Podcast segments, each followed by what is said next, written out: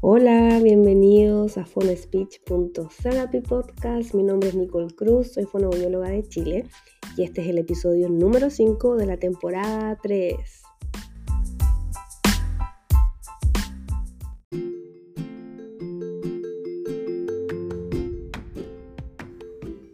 Hola, bienvenidos nuevamente a un nuevo podcast de PhoneSpeech.therapy. Hoy día tengo el placer y estoy muy contenta de tenerte aquí a la fonoaudióloga Tamara Alarja. Alarja, así, ¿verdad? Perfecto, lo pronunciaste. Maravilloso. Eh, del Instagram tinytalkers.cl. Muchas gracias, Tami, por estar conmigo hoy día. Gracias, Nico, a ti por la invitación. Mi primer podcast, así que estoy emocionada. Genial, me ha pasado mucho que eh, no, eres la, no eres la primera que me ha dicho lo mismo, así que es un proceso de aprendizaje. Buenísimo. Sí. Em, bueno, la primera pregunta que siempre hago es, eh, ¿por qué quisiste ser fono? ¿Qué te motivó? Mira, la verdad es que ni siquiera conocía la carrera hasta los últimos meses de cuarto medio y no, estaba muy perdida en lo que iba a estudiar, como que siempre dije ingeniería comercial porque era lo que, como lo que siempre sobra, lo que la gente no sabe que quiere estudiar, es como ya, comercial.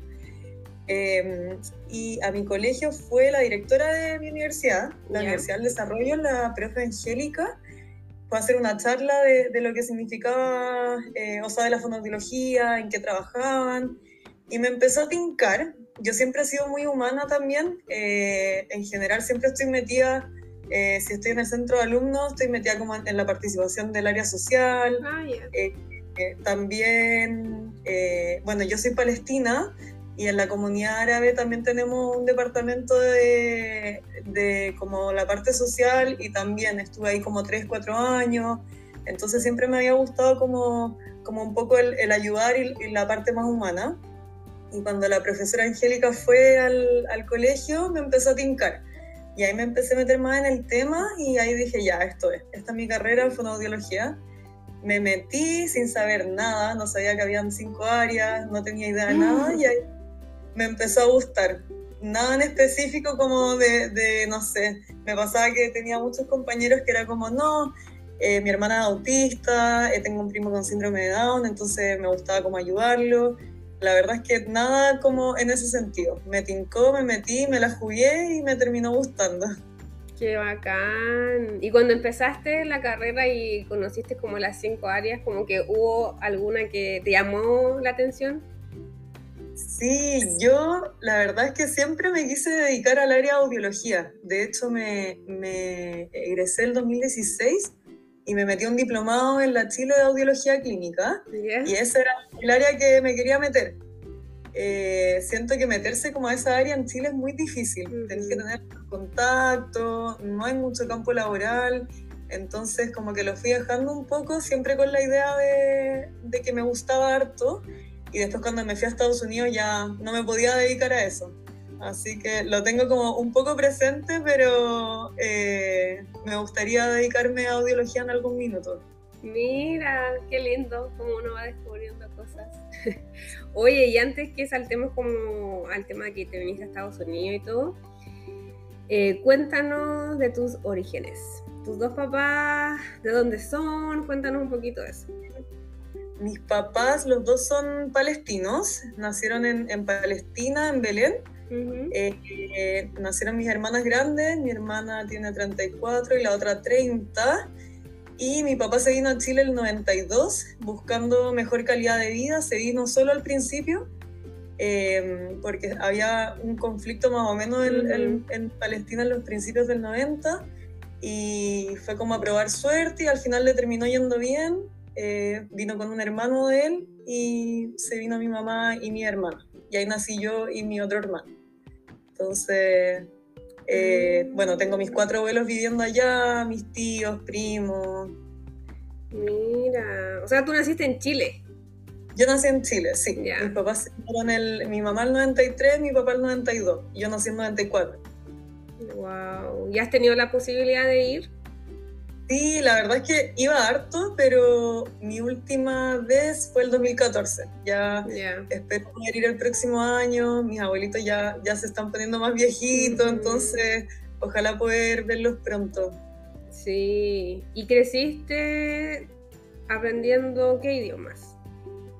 Eh, bueno, mis papás no hablaban español cuando llegaron, así que me crié con, con árabe. En mi casa se habla generalmente árabe eh, bueno, español en, en, el colegio y también fui al colegio árabe que me enseñaban árabe. Entonces al final fue un poco con esas dos cosas y el inglés lo fui aprendiendo sola.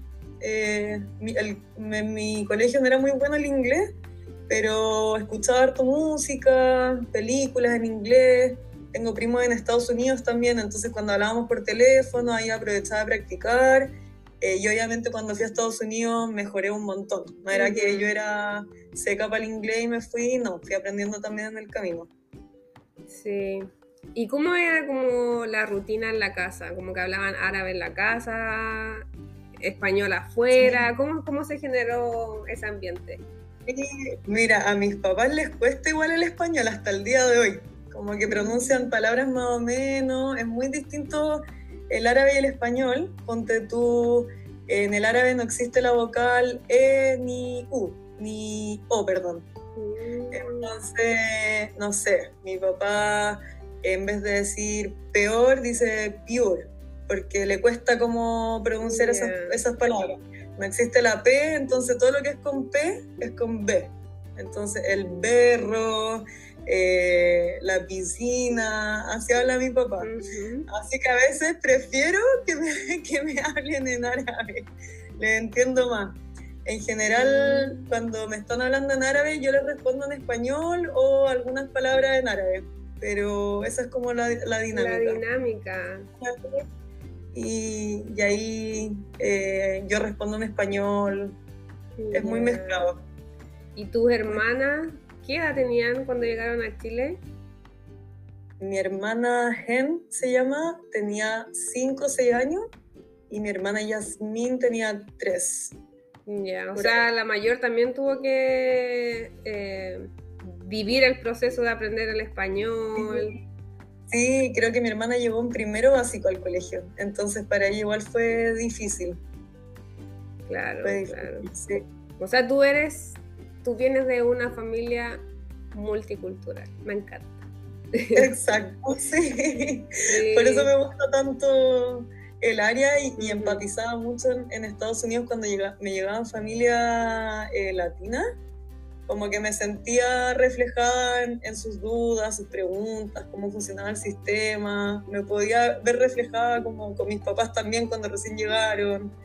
Eh, me gusta mucho esa parte de, la, de, los inmigrantes al final. Sí, sí.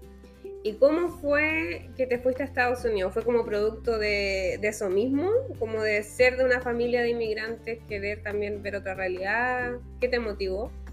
Yo creo que eso me dio un impulso, eh, pero siento que fue más por curiosidad, como que decía, no pierdo nada, que bacán tener una experiencia afuera, acá en Chile estaba haciendo domicilios que tampoco me mataba eh, y me costó encontrar pega como en un lugar fijo. Eh, me ofrecieron un trabajo en un colegio, en el Instituto La Sordera, de hecho, pero pagaban, Nico, era ya eh, demasiado mal y me quedaba muy lejos también, como a 45 minutos en auto. Entonces como que lo, pensé dos veces, al final no quise y dije ya, estoy en nada casi con mi domicilio, voy a, voy a darme el impulso y aprovechar y postulé todo. Genial. ¿Y en ese, en qué, a ver, volvamos, retrocedamos. ¿En qué año egresaste? Egresé el 2016. Ya, ¿y en qué año te, te viniste a gastar? 2018. Ya. Después. ¿Y cómo fue la experiencia de llegar? Porque cuando uno viene así como a quedarse es distinto cuando uno viene de vacaciones. No, de todas maneras, no me, te juro, no fue fácil porque aparte soy muy apegada a mi familia.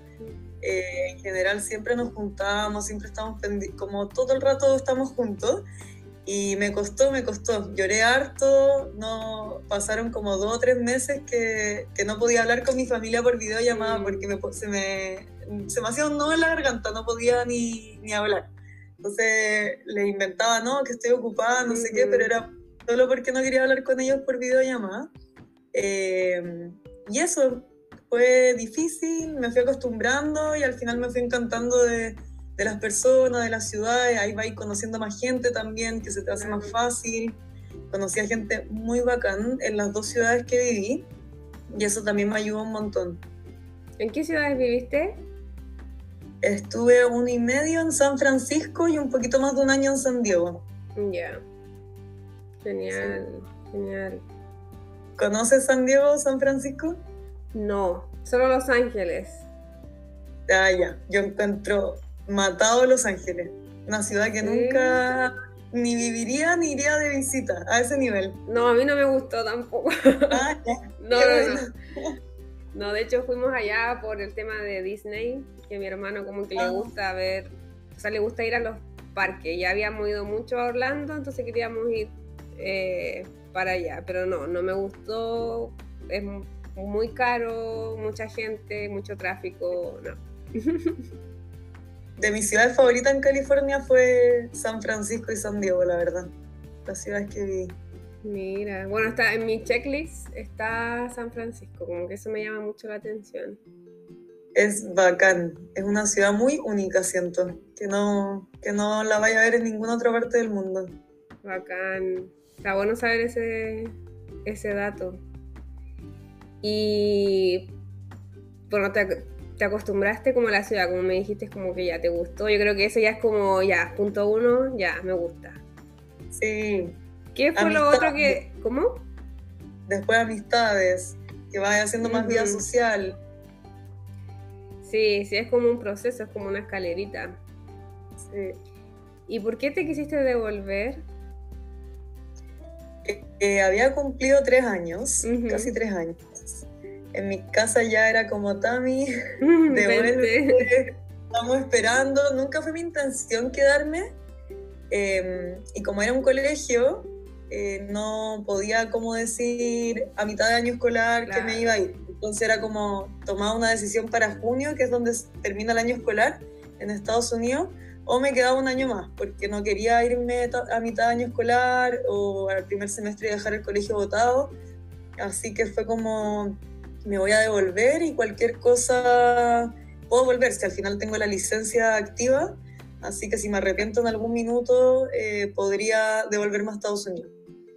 Claro. Cuando estabas viviendo en California, ¿te picó como el bichito como de probar en otro estado? Bueno, estados que nos reciban.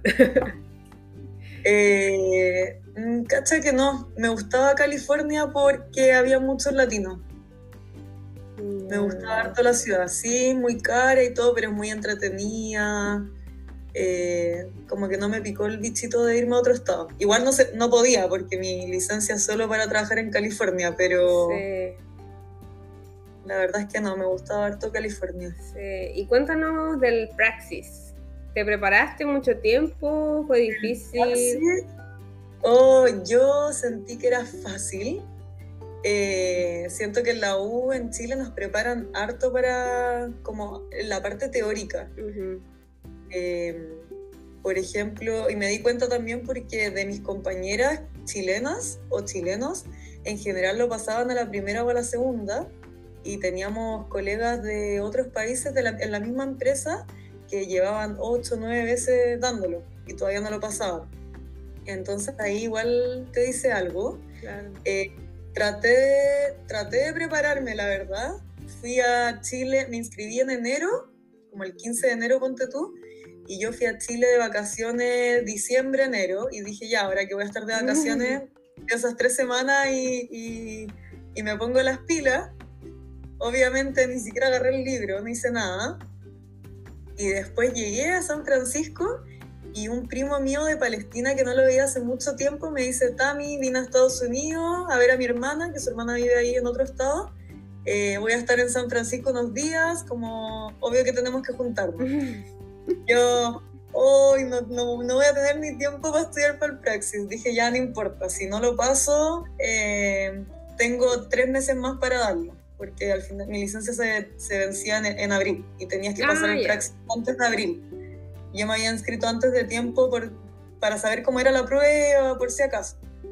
Así que nada, el día anterior repasando contenido y lo pasé justito, la verdad pero lo pasé al final, que es lo importante. Sí.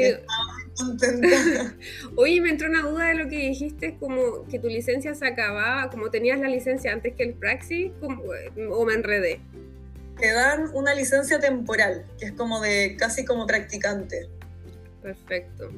Entonces, para tener tu licencia permanente de trabajo, tienes que pasar el Praxis y cumplir una supervisión de 36 semanas que tú tenías una tutora que te iba revisando los informes, si tenías preguntas como que ella te iba guiando, te iba a ver al colegio a hacer terapia, eh, te daba consejos y ella también decidía eh, si necesitas más supervisión o no, ya estáis lista. Entonces con esas dos cosas, la supervisión y el praxis, eh, ahí te aprobaban la licencia permanente. Perfecto. Sí, sí, porque estoy pensando acá, bueno, el bueno, yo el programa lo termino en mayo, pero nos piden que tomemos el praxis antes. Entonces lo tengo que tomar como en enero, entre enero y marzo. Entonces como al revés el proceso, como que por eso me, me, llamó la atención. Sí, pero yo también creo que depende del estado. Este es un estado raro. Y aparte, claro, aparte el praxis en cada estado es distinto porque hay leyes distintas, yo me tuve que aprender las leyes. Eso es lo que más me estudié como última hora. Me acuerdo de ir camino en el Uber a la prueba y repasando las leyes de California de, de los niños, confidencialidad, etcétera. Eh, te preguntan harto de estadística, matemáticas, que yo nula, las dejé en blanco, yo creo las tiré a la chunte nomás. Eh, pero en general como los otros contenidos de, eran muy básicos, como los casos clínicos no eran pillos, ¿se entiende? Era como afasia no fluente, no sé qué, qué tipo de afasia es, tanto, como muy...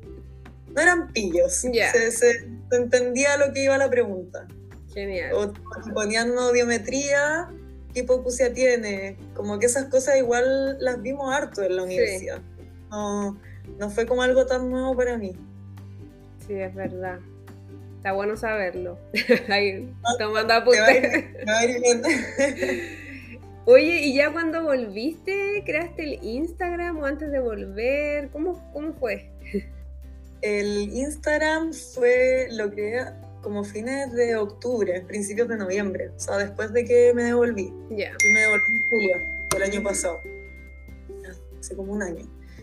Y nada, fue como que estaba haciendo domicilio, eh, me daba terror hacerme un Instagram. Yo soy muy mala para mostrarme, como grabarme hablando. Me cuesta, pero Nico, ¿no te imaginas mm. eh, cuántas veces me tengo que grabar antes de subir como un video mío hablando? Así que, nada, voy aprendiendo. En verdad me ha gustado un montón. Aparte que se me abrieron puertas, eh, he conocido a gente bacán no sé si te pasa, como que uno siente, aunque no las conozca en persona, es como que tengo una comunidad de fonoaudiólogos atrás de, atrás de mí, así que es muy bacán eso. Y aparte siento que te motiva a seguir estudiando, como que uno hace un post investigante, entonces eso me mantiene también como, como estudiando, informada. Eh, yo creo que sin el Instagram a lo mejor estaría un poquito flojita en ese, en ese sentido, pero trato como eh, de hacer los posts bien y, tratar de poner toda la fuente, bibliografía, vais estudiando y te entretiene también. Sí, sí. Bueno, yo cuando te empecé a seguir, yo creo que, que seguiste casi el mismo patrón mío, que era como no mostrarse. Como siempre era como yo soy la fonoaudióloga tanto, pero nadie me conoce la cara. sí, es difícil. Es súper difícil salir como del cascarón en ese sentido, porque uno queda súper súper vulnerable, encuentro yo. Sí, es verdad, es verdad. Cada vez, bueno, tú ya estás ahí seca, grabando reels, hablando, y te sale demasiado bacán. Pero también lo grabo hartas veces. Eso te iba a decir yo, así que tranquila, te ves así como, ay, no, no me salió. única. No, y de hecho tengo videos que estoy como intentando hablar y, y, me miro así como, ¿qué hiciste? Ya, y después como que lo... sí, es verdad. Sí. Eh, pero siento que cambia mucho cuando alguien se muestra. O sea, yo cuando sigo otro fono y se muestra como hablando de algún tema, me llama más la atención que, que no salga, porque hay como una persona detrás de eso. Entonces, llama más la atención eh, saber quién es esa persona, como físicamente. Sí, de todas maneras. Sí, sí. ¿Y cuáles son tus áreas? Bueno, lo que vemos en el Instagram es bilingüismo, multiculturalismo, eh, comunicación aumentativa alternativa. ¿Eso es como lo que te estás dedicando ahora?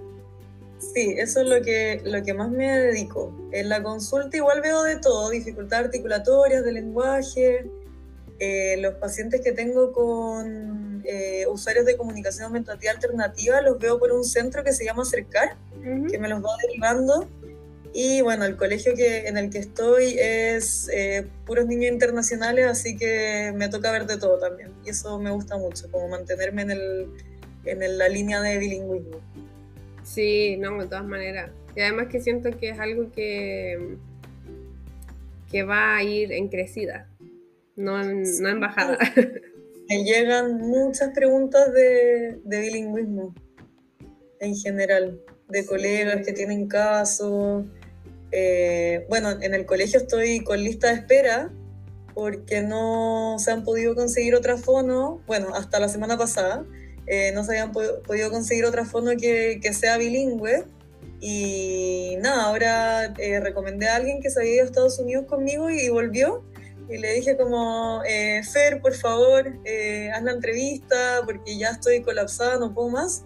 Y quedó. Así que empezó, esta semana empezó ella para que la sigan. Su Instagram se llama Juego y Terapia. Juego y Terapia. A ver, la vamos a buscar. Este, este, este podcast. A lo, mejor, a lo mejor ya la sigues. A ver, vamos a ver. Déjame cambiar lo que estaba en el, en el mío. ¿Cómo se llama? Juego y terapia.cl. Juego y terapia. Claro que la sigo. Ah, no, no, no la sigo. Ella me sigue. La vamos a seguir. Ah. Sí, la vamos a seguir para que también la siga es muy bacán también, bueno, también estuvo en Estados Unidos creo que como un año y medio, dos años, así que ella viene de apoyo, pero a, lo que quería llegar era que en general es difícil, siempre me preguntan psicopedagoga bilingüe, eh, terapeuta ocupacional bilingüe y busco, busco, busco, no hay. No hay. Básicamente. Sí, es una es una falta grande que hay, no solo en Chile, yo creo que en Sudamérica terapeutas y profesores bilingües eh, en general. Es un área que está súper deficiente. Eh, yo siento que en todo sentido. Sí, yo también creo, la verdad, sí. Y no solo con el idioma inglés. No solo con el idioma inglés. Sí, sí. De hecho, yo ayer pensaba porque el, eh, uno de los reels que hice lo hice ayer. Y, y, también puede ser con el mismo español, ya como siendo multicultural. Ha llegado mucha gente a todos los países y hay palabras distintas, hay expresiones distintas, eh, que uno tiene que aprenderlas y la desconoce, o que para la otra persona que viene de una cultura de un país distinto es algo rutinario, pero para uno no. Entonces hay todo un, contexto nuevo que aprender.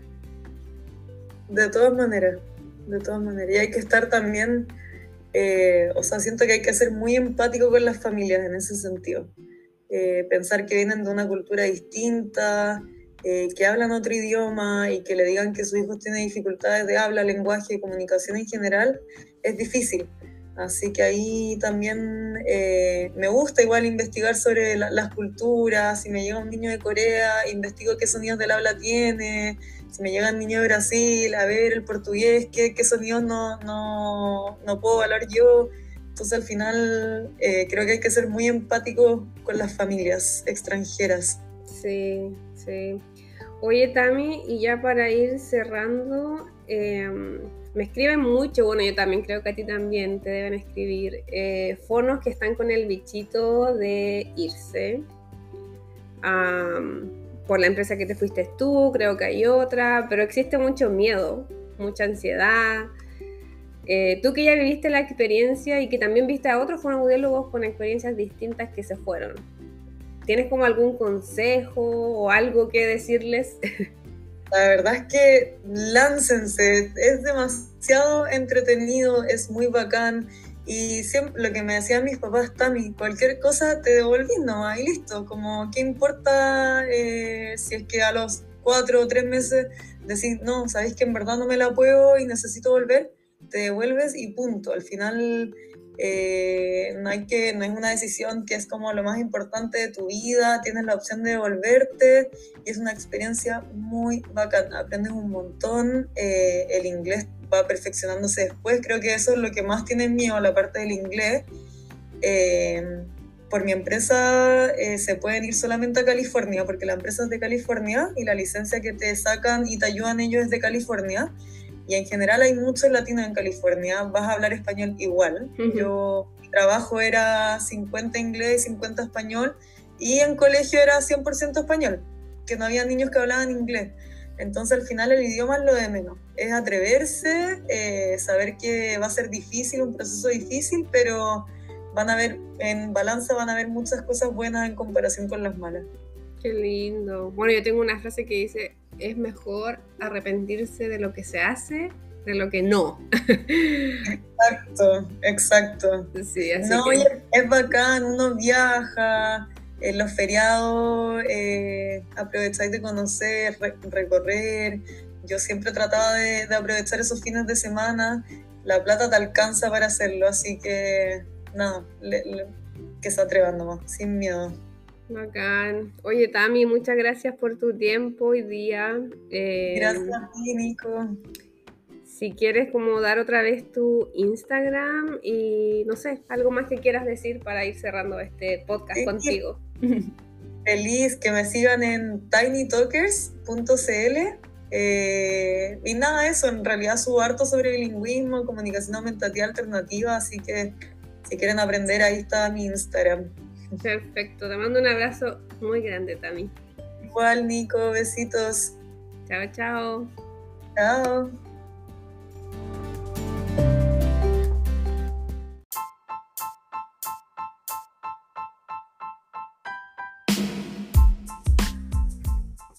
Muchas gracias a todos quienes se quedaron escuchando hasta el final este podcast que hicimos con la Tami. Agradecerle a ella también por su tiempo y su buena onda. Recuerden que cualquier recomendación o sugerencia, acá siempre todo es más que bienvenido. Les mando un abrazo. Chao, chao.